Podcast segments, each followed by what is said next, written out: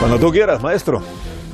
Pues sigue el juicio, el juicio de los rejados que ven en las leyes algo arbitrario.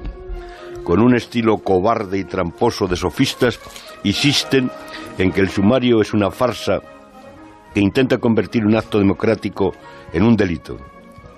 A veces parece una vista por desórdenes públicos, como si el Estado se sentara en el banquillo. Han convertido las cargas de la policía y de la Guardia Civil en un Guernica. Pero eh, tengamos las cosas claras. Si el Tribunal Supremo no descabeza la hidra que intentó destruir la soberanía nacional y la Constitución, los acusados pueden irse de rositas a Estrasburgo. Ayer declaró ante el Supremo Trapero, que está procesado por rebelión en la Audiencia Nacional. El hijo de un taxista Valladolid, con voz rota en un buen castellano, dijo que avisó a los jefes de la intentona de que habría problemas de violencia, a pesar de ello actuaron con irresponsabilidad.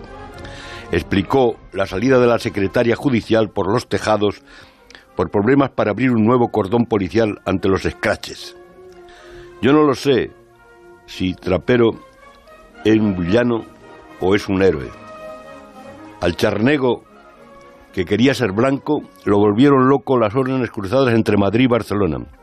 Al final no supo quién era su señor. Pero asombró a la sala cuando declaró que tenía un plan para detener a Puigdemont y los otros conspiradores si se lo hubiera ordenado el juez. Cargó el marrón a los separatistas y los ató a una cuerda de presos. Trapero no quiere ser un icono de camiseta. Llegó muy sobrio, y no como cuando cantó cocido Puigdemont, con Puigdemont a la guitarra en la fiesta de Pilar Raola y la Porta de Palmeros. Sabe que el vino en demasía ni guarda secreto y hace hablar más de la cuenta. A pesar de ello, querido Carlos, viva el vino. Que sea un día muy bonito, Raúl del Pozo, y un fin de semana estupendo. Muchas gracias, Disfruta igualmente. del sol y del buen tiempo.